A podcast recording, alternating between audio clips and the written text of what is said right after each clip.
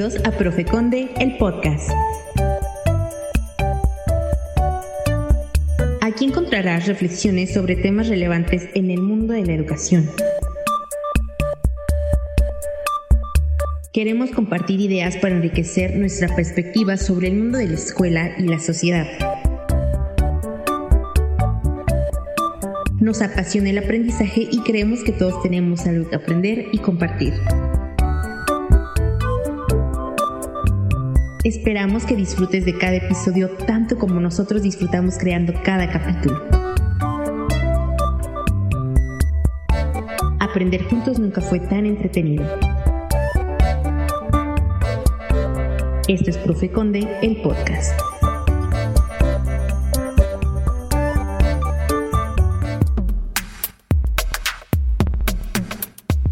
Reflexiones sobre el mundo de la educación. Es hora de abordar el tema de la semana. Para ahondar en el tema tenemos una interesante charla.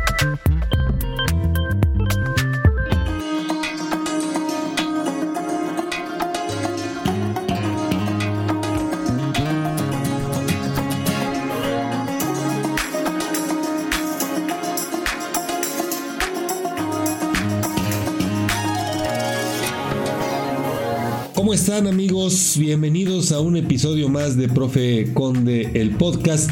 Y esta ocasión recibo, quiero darle eh, mi agradecimiento total a una persona especialista en el tema de la, eh, psicología que ya me ha permitido platicar sobre otros temas. Ella es la maestra Daisy Lima Esquivel. Maestra, ¿cómo está? Qué gusto saludarla. Hola, ¿qué tal maestro? Pues estamos muy bien, muy bien. Agradecida por la invitación y bueno, es un placer para mí estar con usted eh, platicando un poquito de diversos temas y bueno, pues aquí estamos.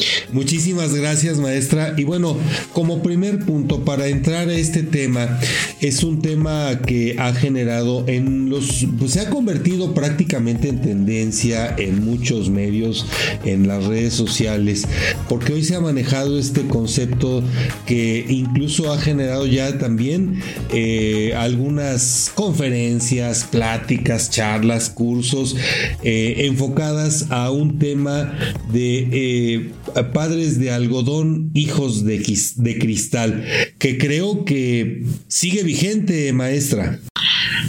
Es complicado, es muy complicado eh, conceptualizar, ¿no? De alguna manera, o estereotipar o etiquetar a las familias, o a los padres y también a los hijos.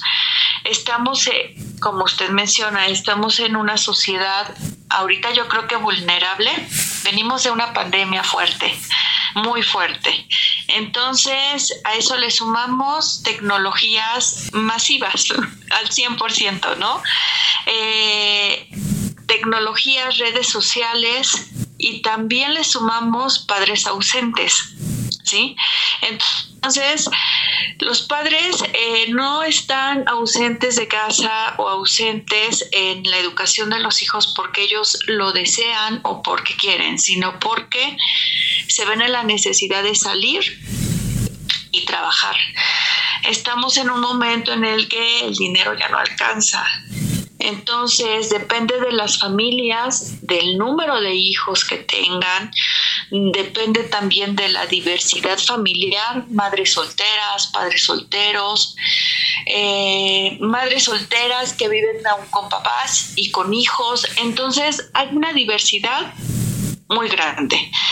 Y, y yo creo que todo eso, todo eso desencadena hijos vulnerables, hijos ansiosos, hijos con problemas, em, hijos que añoran la presencia de los padres y por muchas situaciones ellos no pueden estar al 100%. Eh, hijos que em, se ven eh, en situaciones difíciles, eh, escolares, sentimentales, de amistad, grupos sociales, identidad.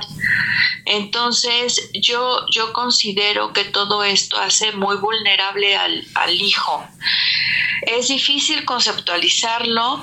Eh, siento que sí, que estamos en una etapa o en una época en donde los chicos, eh, niños, adolescentes, son muy vulnerables a las situaciones. Entonces, yo creo que depende de la familia, depende de la situación de cada, de cada padre y depende de la situación de cada adolescente o de cada niño, ¿me entiende? Claro, y en, esta perspectiva, así yo lo quiero asumir, eh, desde su óptica, el término de padres de algodón, hijos de cristal, no tiene cabida. Sí, sí, sí. Realmente eh, hay de todo, sí, porque yo también le puedo decir, hay padres que mm, no le prestan la atención a los hijos, ¿no? Sí. Incluso he visto padres muy jóvenes, muy, muy jóvenes que tuvieron a, sus, a su primer hijo eh, a los 18 años, 17 años. Entonces ahorita ellos se encuentran en una edad en donde su hijo es adolescente y en donde se van a la fiesta los tres o los cuatro. Correcto, sí. Entonces, eh, entienden, como que están en esa línea de que están jóvenes y lo entienden, entienden al adolescente. Entonces, eh, pues estamos en la misma línea, no hay respeto, eh, como que no hay esos límites de, de padre e hijo. Ahí es cuando yo digo, depende de la situación, ¿no? Porque sí, también hay padres que, que sí no hay, no tienen esa importancia en, la educación o en la formación del hijo, ¿no? Yo que me encuentro en la parte educativa, pues hay veces que mandamos a traer a papás y no van, ¿no? Y no van, y no van, y no prestan la atención para, para el adolescente. Entonces yo creo que sí depende, eh, conceptualizarlo depende de, del tipo de familia que estemos hablando.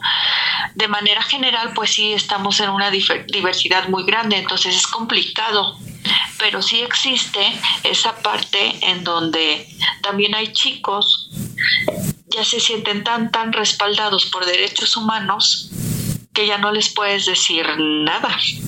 ¿sí? Eh, ya no podemos llamar la atención, ni subir la voz, ni, ni limitar algo porque ya está atrás derechos humanos. Por ejemplo, en la escuela el reglamento, eh, el corte de cabello, ¿no? Que antes era eh, parte del reglamento y era estricto un corte de cabello para los chicos, pues ahora ya no.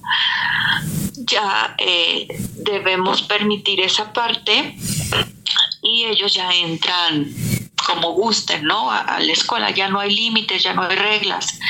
Entonces sí, sí es como que muy amplio el tema y como que ir cortando como que por partes, ¿no?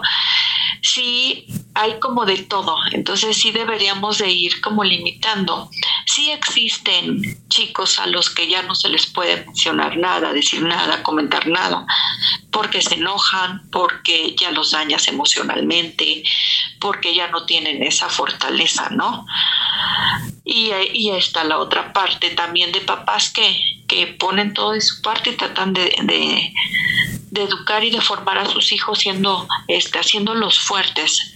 Pero sí yo creo que depende de, de muchas cosas. Qué, qué, qué, duro esto, maestra, porque por un lado, eh, apenas se, se, hizo viral un video, no sé si usted tuvo la oportunidad de verlo, donde una maestra cuestiona, me mandas hijos eh, lastimados, pero me criticas cuando los abrazo, me mandas hijos eh, sin alimentar, pero me criticas cuando les, les, hago una observación.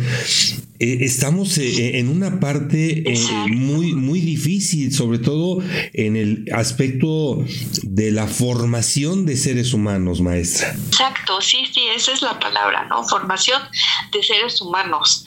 Eh, ya no hay eh, adolescentes, ¿no? Eh, se podrá decir empáticos, ¿no? En donde empaticen que un compañerito a lo mejor este no lleve su desayuno, ¿no? Existen las burlas, existe mil situaciones y esta parte del video que me comenta es bien cierta, ¿no? como, como docentes o como maestros somos muy criticados bastante. Entonces está, estamos en una línea en donde no sabemos si hacemos bien o hacemos mal. No podemos llamarle la atención a, un chico porque ya estamos sobrepasando el límite. Yo tuve la, experiencia de, de estar aplicando una evaluación y una de mis alumnas está con el teléfono, ¿no? Eh, buscando las respuestas. Pues se lo retiro y al otro día, muy exigente, me pide, ¿no? Este, pues porque no se le da la oportunidad, porque le digo, es que te encontré con el celular en la evaluación. Sí, pero eso qué, eso no, no pasa nada, ¿no? Entonces ya no hay ni respeto, no hay respeto ya. y eso hace también que pues se sientan respaldados por muchas situaciones, ¿no? Porque actualmente no podemos eh, decirles nada porque emocionalmente están dañados. Entonces, sí es bien difícil, es muy difícil. Por supuesto que es muy difícil, maestra, pero aquí creo, eh, quiero hacer esta acotación porque al final de cuentas, la vida afuera de las aulas es muy cruel.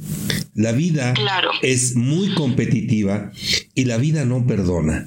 Y desafortunadamente, cuando eh, se, incurren en estas prácticas, los alumnos llegarán preparados, llegarán capacitados, pero sobre todo llegarán con esa fortaleza eh, mental y, sobre todo esa inteligencia emocional para poder enfrentar todos los retos que la vida les depare? No, definitivamente no. No están preparados y, y a veces se ha escuchado el comentario ¿no? de, que son nuestros próximos doctores, nuestros próximos abogados, nuestros, o sea, ¿cómo? Sí está difícil, sí está difícil y sí usted lo menciona, yo considero que no están, no, no llegan eh, emocionalmente preparados, maduros, no, no hay nada. Yo creo que estamos en una época en donde sí estamos tambaleándonos en la educación, en la formación, en toda esta parte. O sea, realmente sí está complicado, muy complicado. Ya lo creo que complicado y, y en este sentido, maestra, antes de hacer una breve pausa, eh, por cierto, este fin de semana, no es cierto, ayer o antier, se hizo eh, viral una imagen, un video de una chica, es en Estados Unidos, en donde se queja porque son ocho horas de trabajo y ella no está acostumbrada ni a un lapso tan largo de atención, de normas, de requisitos, de reglas que debe cumplir eh, y que desafortunadamente la, la, ponen al borde de un histerismo que no sé si después vaya a rayar en, en otra cuestión, maestra. Sí, entra en frustración, ¿no? Porque no está ¿no? Eh, educada, ni formada, ni, ni nada de, de, esa situación. Y a la hora que ella entra en frustración o podemos entrar en frustración, claro que afecta también la salud porque termina en un, estrés eh, en alto grado y eso desencadena una enfermedad u otra enfermedad. Entonces sí es preocupante. Por supuesto.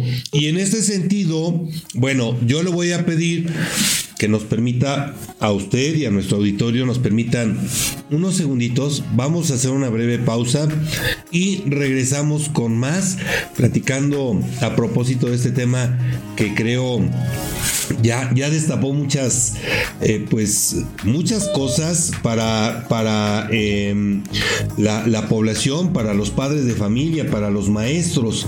Entonces, vamos a hacer una breve pausa. Regresamos, no le cambie. Estamos en el Profe Conde, el podcast.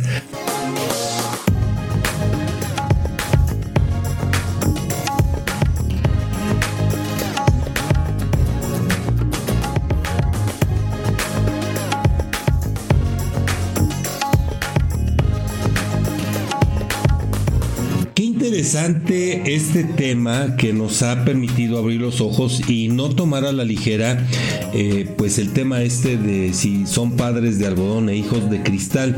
Lo que sí me llama la atención, maestra, es si los padres de hoy son más protectores con sus hijos que en generaciones anteriores.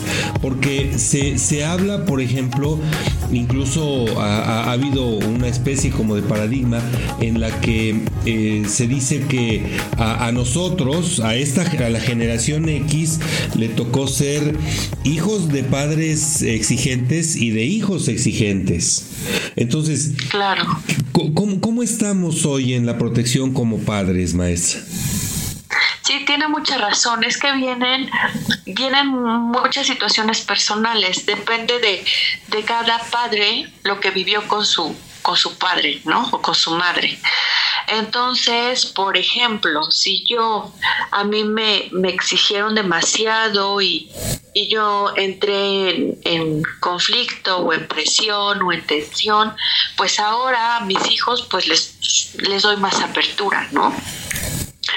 O también está la otra parte, depende de la personalidad de cada quien, está la otra parte en donde a mí me exigieron, pues yo también te exijo, ¿no?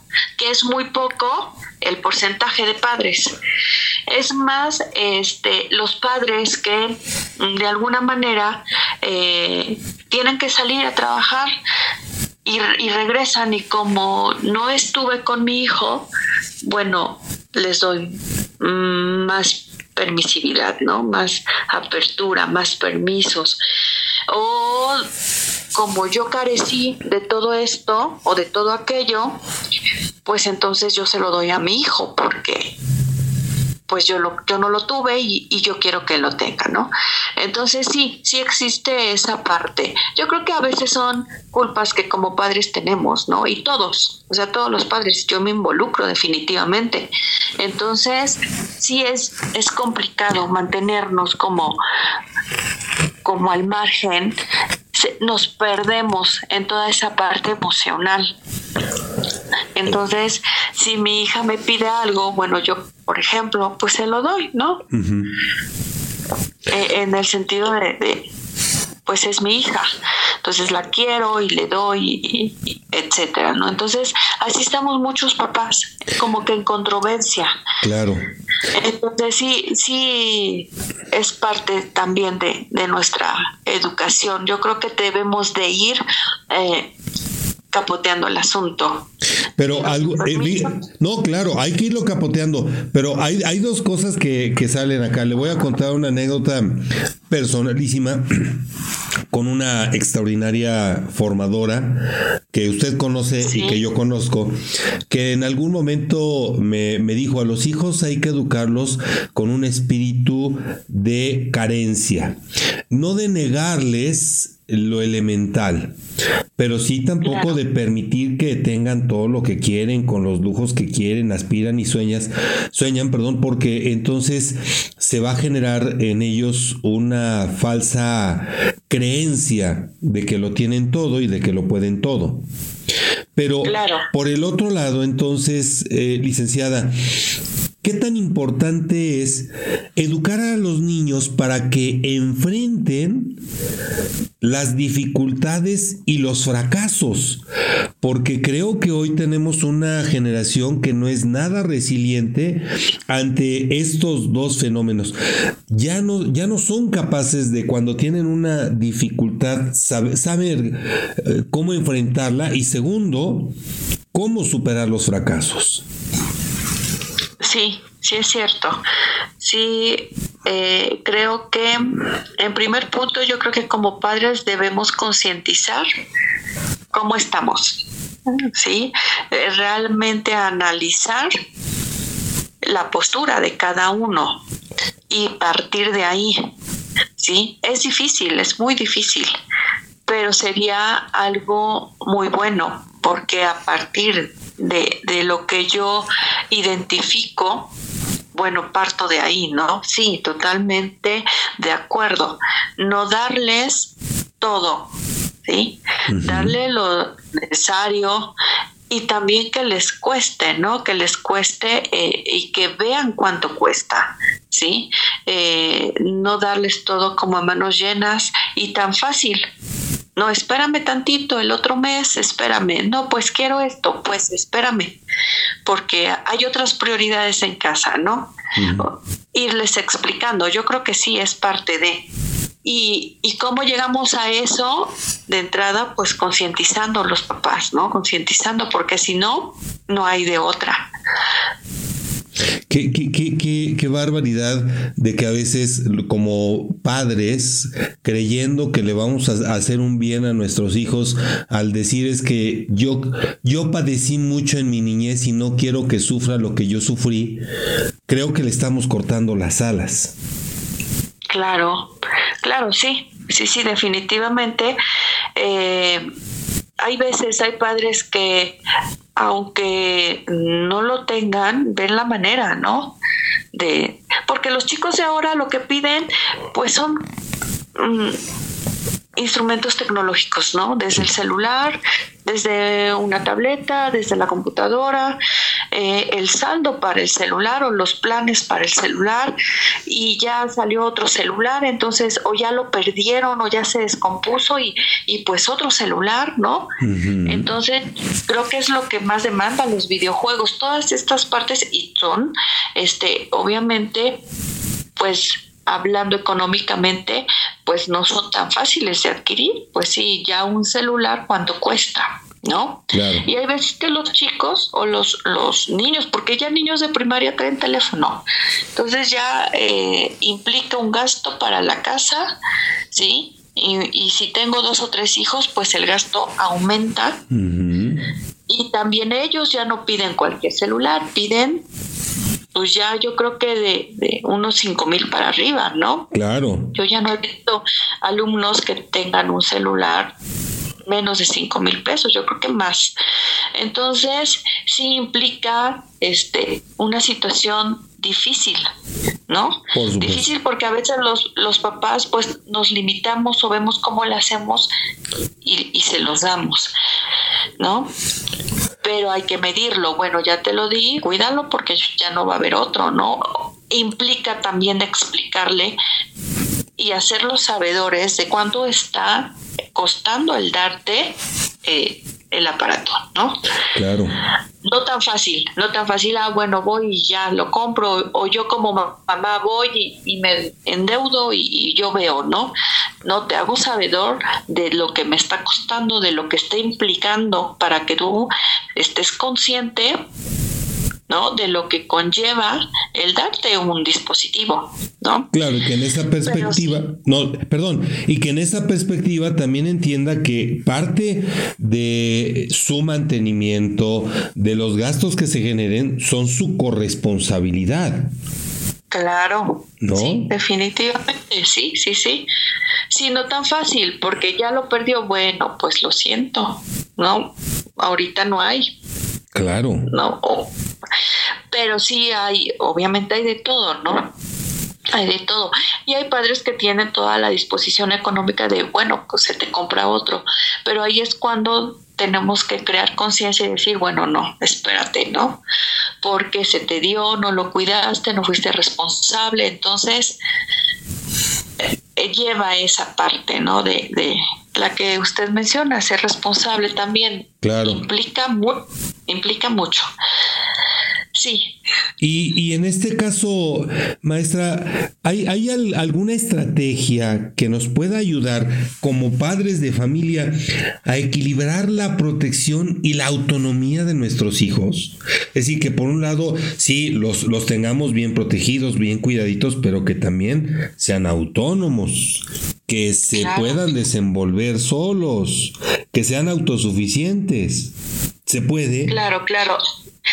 Yo creo que sí, como padres podemos, y, y yo creo que lo más importante es la comunicación. Yo, yo siento, bueno, eh, las redes sociales bombardean y bombardean y bombardean día a día, ¿no? De todo tipo. Eh, eh, no sé, sale a la venta unos tenis, bombardean, ¿no? Sale el nuevo celular, bombardean explotan todo, todo ese comercio. Entonces, lo que nos queda a los padres es también bombardear, ¿no? Diario en casa, hablar con ellos y repetirles y decirles y volverles a repetir porque por acá les entra y por acá ya se les olvidó. Entonces yo creo que como padres de familia también tenemos que estar a la par de esa difusión tan fuerte con la que estamos luchando que es la tecnología. Es muy buena, nos ayuda bastante, es un crecimiento, ¿sí? Pero también nos puede afectar en, en, en la otra parte, por ejemplo, en la crianza o en la formación de los hijos. Entonces, como papás, no nos queda también como bombardear valores que ya se están perdiendo de manera significativa, bombardear esta parte de, de la educación, hablar con ellos diario, día, noche. Eh, yo creo que la comunicación es indispensable. Yo trato de, de hablar y hablar y hablar y decirles y repetirles y repetirles y repetirles. Yo creo que cuando hacemos eso ellos van captando. Y sí, al adolescente y al niño hay que repetirles mil veces lo mismo, ¿no? Claro. Entonces, yo creo que la comunicación como padres es lo que debemos de reforzar al 100% y a veces se pierde. Claro. Hay papás que ya llegan cansados del trabajo y bueno, pues ya cenamos, medio hablamos y ya cada quien eh, a sus actividades. Entonces no nos permitimos esa parte de comunicación y, y de pues de reforzar todo, ¿no? Claro, Los pero, mismos valores. pero eso genera un sentimiento de culpa en los padres y el sentimiento de culpa se convierte también en el factor que desencadena eh, la sobreprotección parental en el desarrollo emocional de los hijos.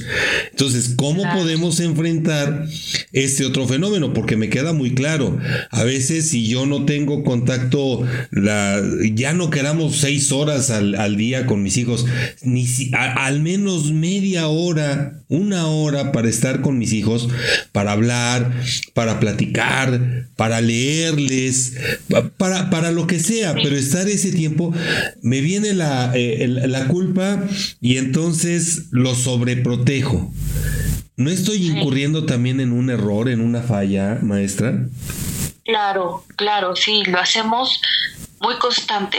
Los padres lo hacemos muy constante. Entonces, yo creo que hay que quitarnos esa, esa máscara, ¿no? De, de culpa.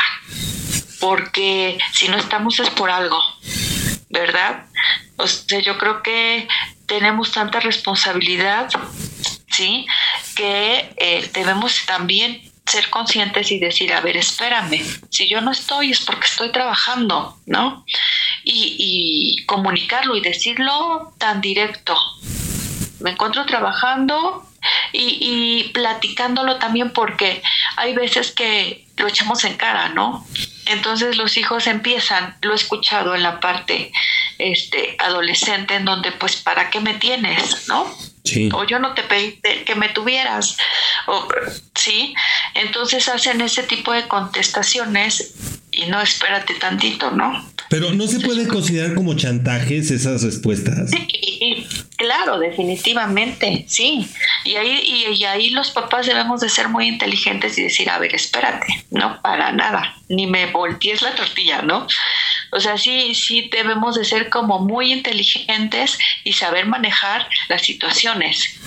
Sí, porque si nos dicen eso, bueno, papá, los papás dicen, bueno, sí es cierto, no, no, no es cierto. ¿Sí? Claro. Entonces, yo creo que sí, debemos de tener como la fortaleza, los límites al 100, la seguridad, la concientización para poderlo manejar definitivamente, porque sí, la mayoría de los padres nos sentimos culpables, ¿no? Ya. Entonces, sí, sí pasa. Wow, qué, qué, qué rico, qué rico tema y la verdad es que nos está dando mucho, mucho que explotar, que explorar, que ver, que, que analizar y que sugerir tanto a los padres de familia como a los propios hijos. Si nos permiten, vamos a hacer una breve pausa. Vamos a continuar con más aquí platicando con eh, la licenciada Daisy Lima Esquivel y no le cambie, estamos con ustedes en breve.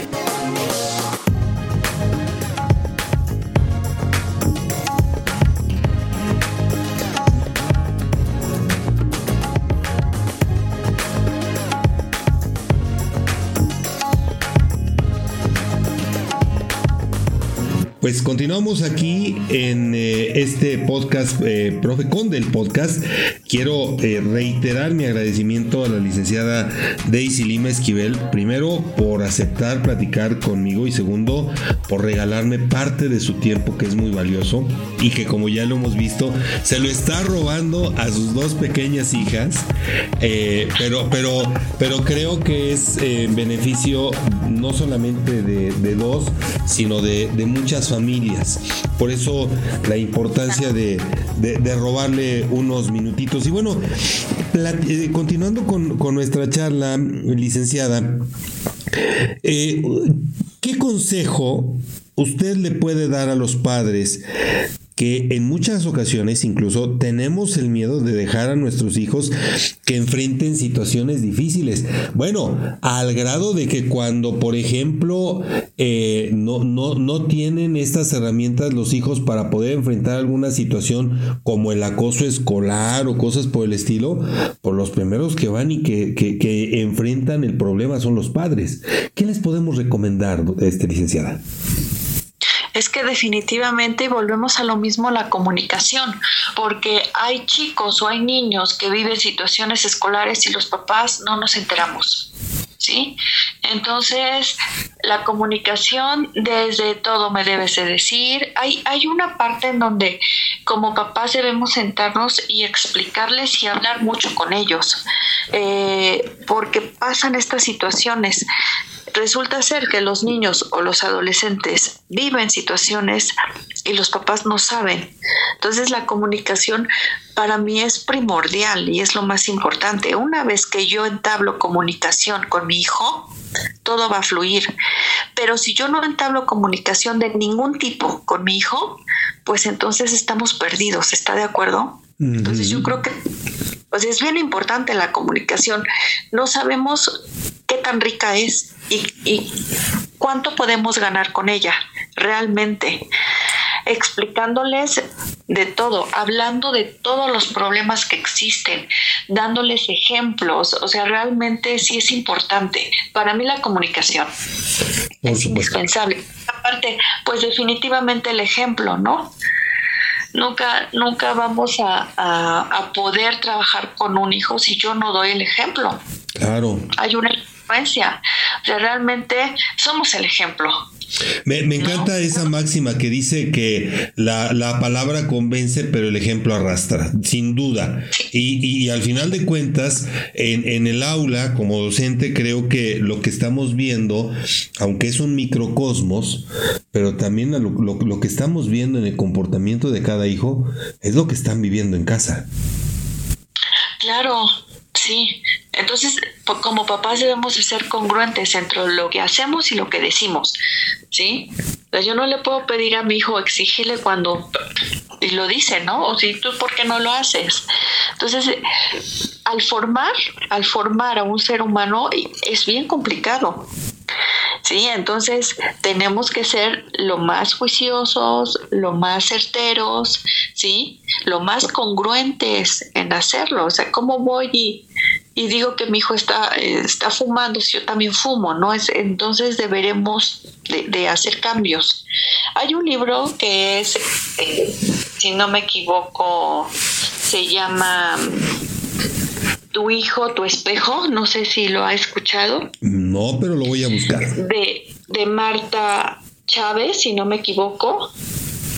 Sí. Y, y sería bueno, ¿no? Como que leer leer toda esa parte. Claro. Ya, ya, me puso tarea, ¿eh?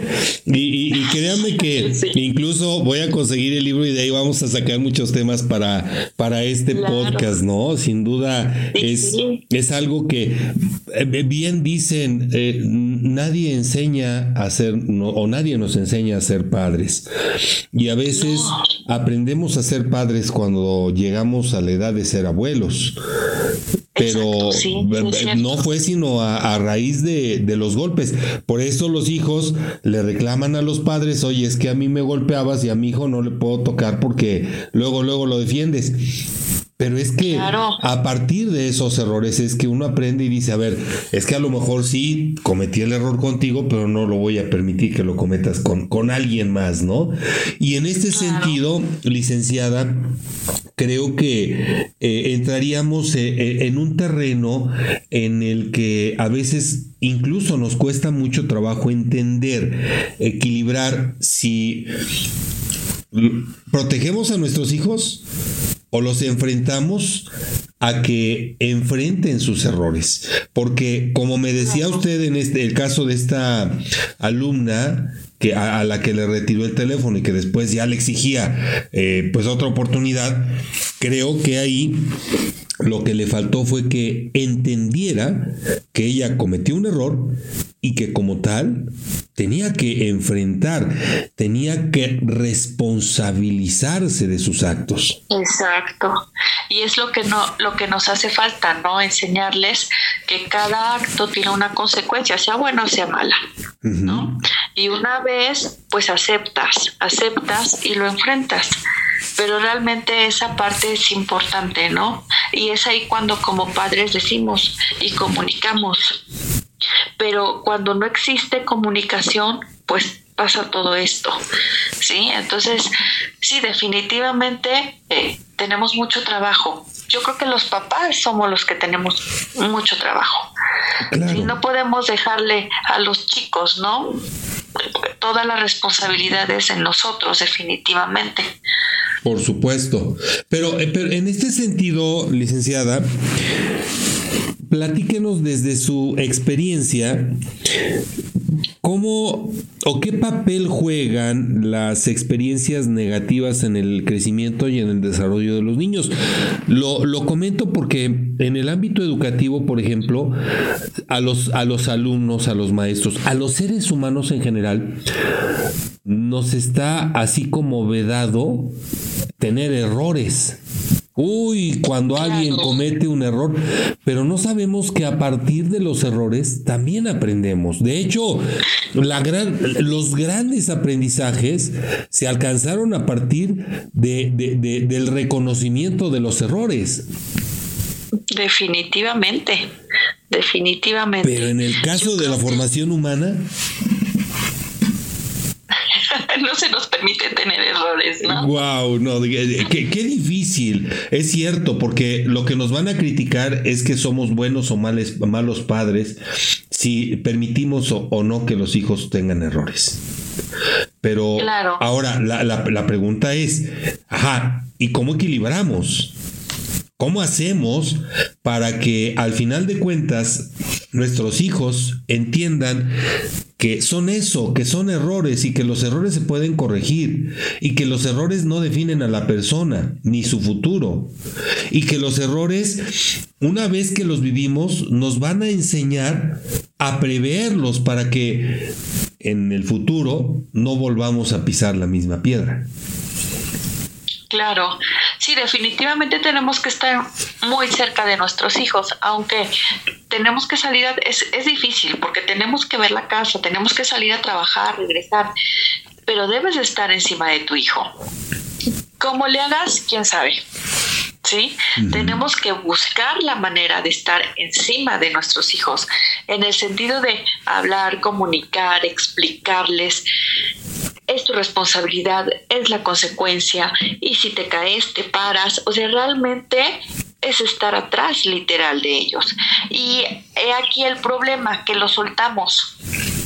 Allí está grande, ya, ya él puede hacer muchas cosas, ¿no?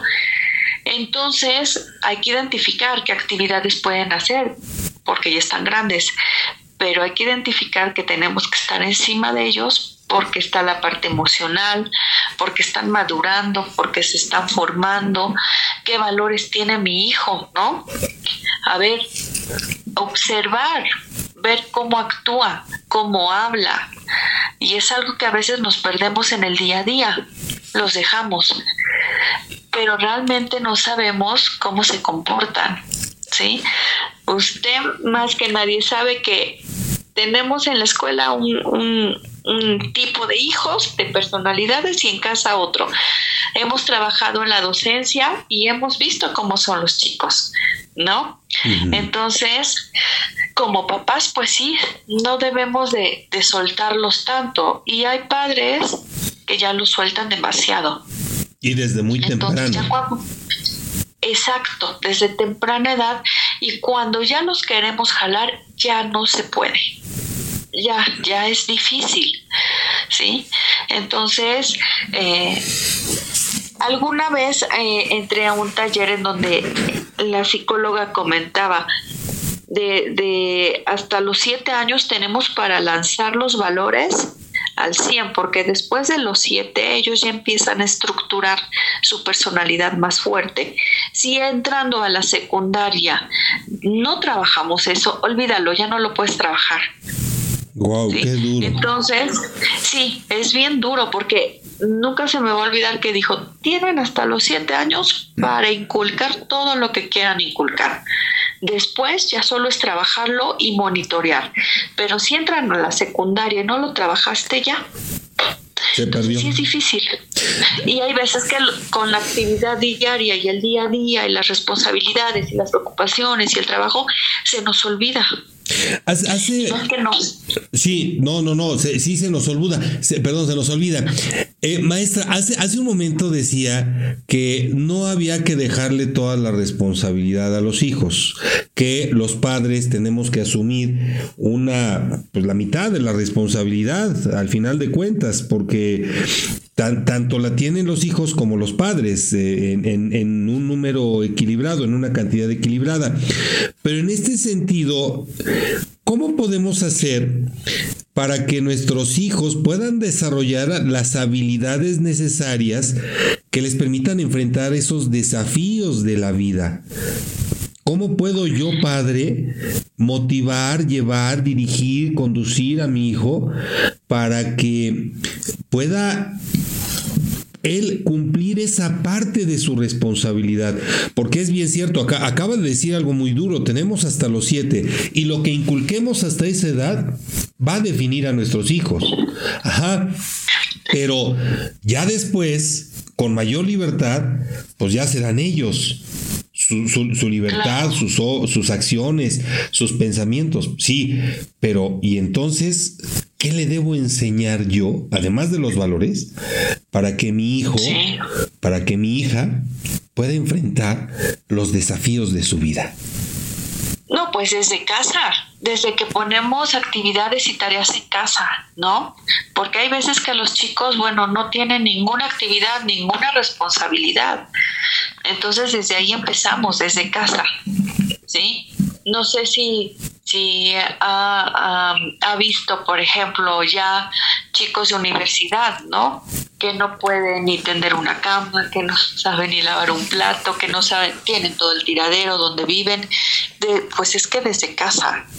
Por supuesto. Entonces siempre, sí, si empezamos a trabajar desde casa y poner límites y poner reglas y poner tareas y actividades y bombardeamos desde casa, pues lo logramos. Pero si también consentimos, ah, no, tú no, mi rey, tú no hagas nada, ¿no? O tú, mi princesa, no, no, no. Desde ahí estamos mal. ¿No? Entonces tenemos que cambiar la percepción, tenemos que observar más, tenemos que identificar, comunicar más. Yo creo que sí, este, los padres tenemos una labor bien grande, muy grande. Sin duda alguna. Maestra, Qué plática tan rica y constructiva. Yo quiero agradecerle por eh, darme la oportunidad de platicar, de aprender y de compartir con otros toda esta experiencia, todo este conocimiento. Y bueno, pues ya para despedirnos, algún mensaje que quiera compartir con eh, el auditorio de Profecon del podcast. No, pues que como padres debemos concientizar, debemos analizar qué estamos haciendo bien, qué estamos haciendo mal, identificar. Y no quiere decir que seamos malos o que seamos buenos. Simplemente lo que usted mencionó, cometemos errores. Entonces, pues estructurar esa parte, cambiarla y, y adelante, ¿no? Realmente como padres tenemos mucho trabajo. Entonces, siempre asesorarnos, siempre preguntar, leer, todo con la finalidad de apoyar a nuestros hijos. Entonces, al apoyar a nuestros hijos, creamos una sociedad con más valores, una sociedad sana, que es lo que necesitamos, ¿no? Sin duda. Y bueno, pues me despido, yo le agradezco, le agradezco la invitación y bueno, pues aquí estoy para servirle. Muchísimas gracias, licenciada. ¿Dónde, ¿Dónde la pueden localizar? ¿Dónde da usted terapias para aquellos padres que estén interesados en que les pueda usted auxiliar? Claro, le doy mi número. Por favor. Este, mi número es 247-130-1714 y bueno, este, para servirles lo que, lo que se requiera. Licenciada, infinitas gracias por su tiempo, por, por compartir todo esto con nosotros, por abrirnos los ojos y por ayudarnos a reflexionar en favor de la educación y la formación de nuestros hijos. Claro que sí, al contrario, le agradezco y bueno, estamos para servirles. Muchísimas gracias y de esta manera llegamos al final. Muchísimas gracias, llegamos al final de este podcast de esta ocasión. Les agradezco muchísimo por su tiempo, también a ustedes eh, quienes nos escuchan en cualquier momento. Les quiero invitar para que sigan este, este podcast, esta serie de pláticas, charlas, que más que entrevistas, yo las veo más como eso, como pláticas de entre amigos que nos ayudan a crecer. Los espero en el siguiente capítulo. Tengan una excelente semana. Nos encontramos la próxima ocasión con un tema más relacionado con la educación para nuestros hijos, para los padres, incluso para los maestros. Muchísimas gracias. Hasta la próxima.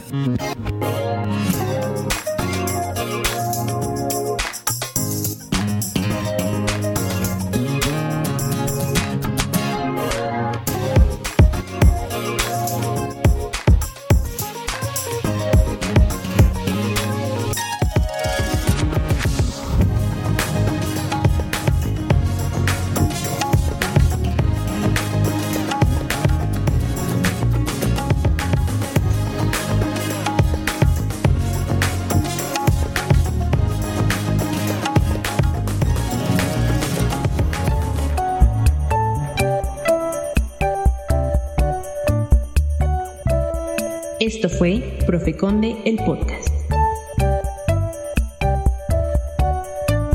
Esperamos que nuestras reflexiones de este capítulo hayan sido relevantes para el tema de la educación. Si quieres ampliar de la perspectiva sobre el mundo de la escuela y la sociedad, te invitamos a que nos acompañes en la próxima emisión.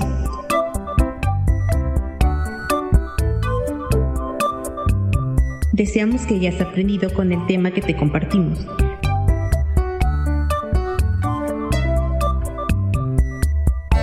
Aprender juntos nunca fue tan entretenido.